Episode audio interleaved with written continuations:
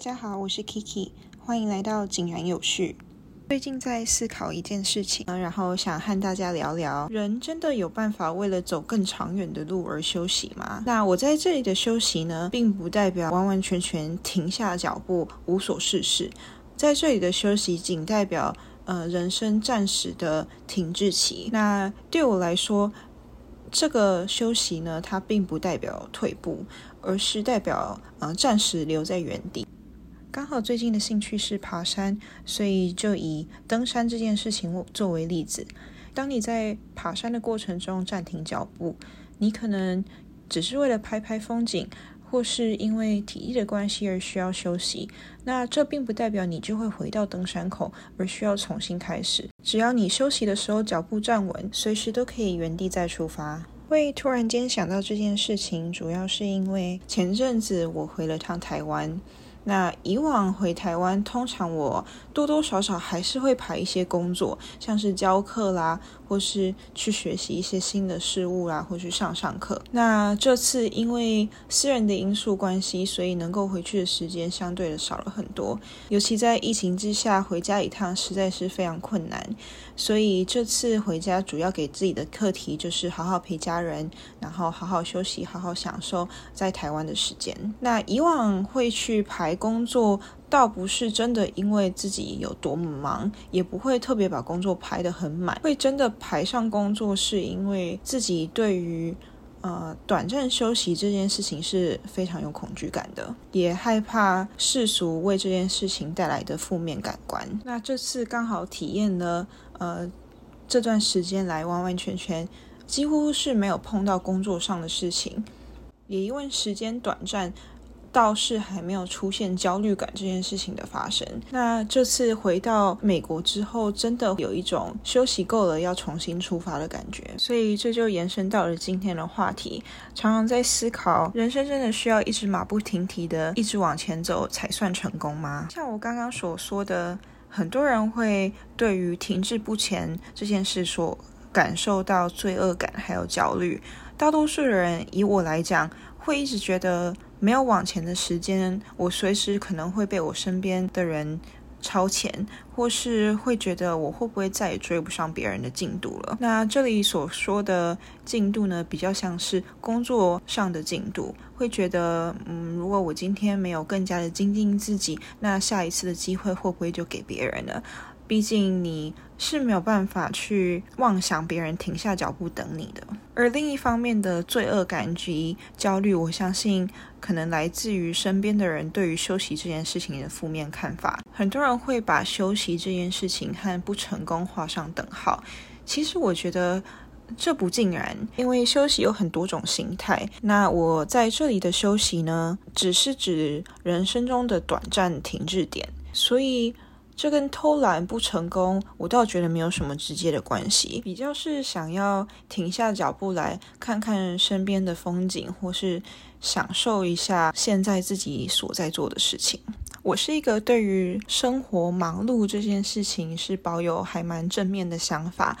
因为我觉得有事忙总是好的，但是也因为长时间对一件事情的执着，而往往对于自己暂时没有收获这件事情感到厌烦，所以有时候长时间的拼命冲刺，也可能对于事物造成有容易厌烦的情况发生，可能会常常看不到或不在乎事情本身的价值，或是没有办法享受其中。我觉得这都是可能在一个没有办法让自己停下脚步的人来说，还。蛮常遇见的一个状况。当然，我觉得现代的人可能也很难去接受别人在冲刺的时候，而自己暂时的放下。以我来说，我就会觉得，当我看到我身边的人都积极的在精进自己，每一分每一秒都把自己的生活跟工作嘎在一起的时候，我往往会反思自己是不是对自己太好了。那有时候我会告诉自己，每一个人的时间轴本来就不一样，人生的步调。本来就会有所差别。当然啦，讲到这里，可能很多人会觉得，现在出了社会，其实已经再也没有休息的时间了。因为每个人可能会有一些人生的目标啦，或是一些自己想要完成的事情，都是跟钱有关。那休息这件事情跟金钱可能就无法成正比的成长。我也常常在想，有没有办法将工作和生活，呃，尽量尽量的去分离，让自己能够每段时间就找个空闲来净空一下，暂时不要让自己的脑袋去装太多。关于工作上的事物，前阵子呢，我需要询问我们舞团总监一件小事。那我从三个多礼拜前就寄了 email，然后之后又寄了一封 email follow up。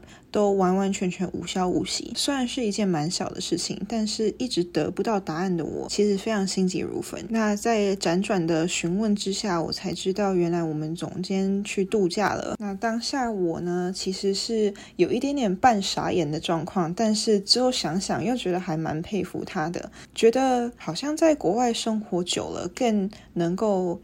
体悟到他们那种度假时间或是休息时间是完全不碰工作的这种想法。当然，以我的角度而言，因为我是需要他帮忙的人，所以这个行为可能会让我觉得有一点点 厌烦在当下的时候。但是如果换成他的角度来想，其实我会觉得蛮羡慕的，因为我是一个还蛮难做到把生活与工作分开的人。就是无时无刻，我都每一天都要 check 我的 email。然后，如果有真的需要回复的事情，不管大或小，我一定都会第一个时间回复。那这样往往就可能跟自己的生活品质，呃，做到了抵触。那在之后，我得知我们总监在度假之后，我就再也没有写信问他了，因为我觉得可能有点去打扰到他的生活，反而我还有一点点自责。以他的角度来讲，就会觉得这是他的私人时间，只要时间一到了，他就会自动回复你了，因为习惯了。美国人的生活形态，我觉得以大众的美国人的生态来说，他们对于生活是保有休息的空间的。我觉得相较于台湾来说，他们可能更注重他们的心灵品质。他们认为心灵的健康跟身体的健康是平等的重要。嗯，而这个观念，我觉得在亚洲地区来讲，倒是比较没有这么普及。我觉得这可能有好有坏。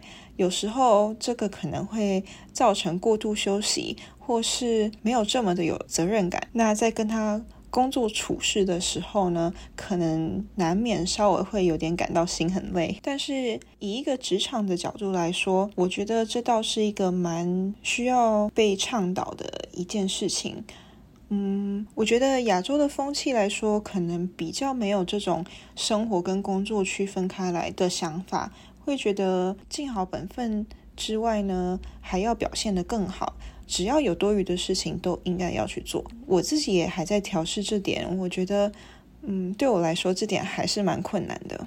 但是能够把生活跟工作区分，而空出一些让自己好好休息的时间，我觉得是一个值得学习的一件事情。很多人对于休息这件事情负面看法，我觉得比较偏向于针对世俗所称的年轻人。很多人可能常常会说，呃，你如果要休息啊，以后时间多的是。或是很多人会说，你要趁年轻的时候才可以做这个，或只有年轻才可以的想法，所以会导致大部分的年轻人都会有一种年轻是绝对不能休息的想法。那我在这里再次的强调，这里的休息并不是指，嗯，整天无所事事的不精进自己的生活，而是我觉得人应该要有短暂停止突破自我的自由。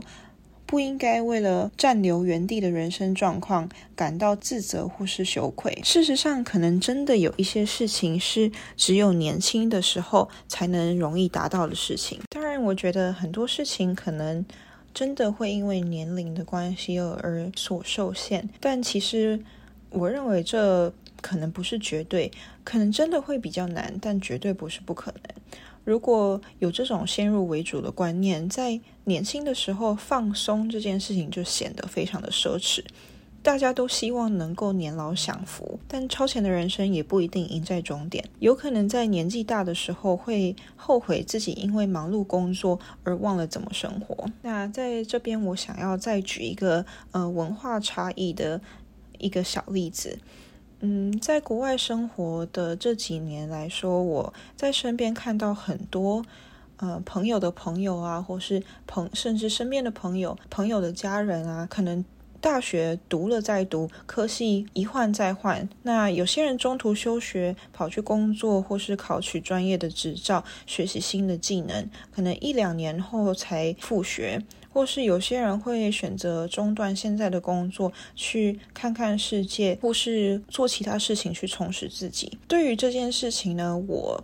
不得不说，倒是从来没有听到，呃，身边的人对于这件事情有太多负面的评价。我觉得在他们的观念里面，人生是很长的一件事情，他们会把年轻嗯作为本钱去做真正自己想做的事情。而对于暂时的转换跑道或是暂时的停滞，而觉得这是人生必须经过的过程，也非常乐观的相信。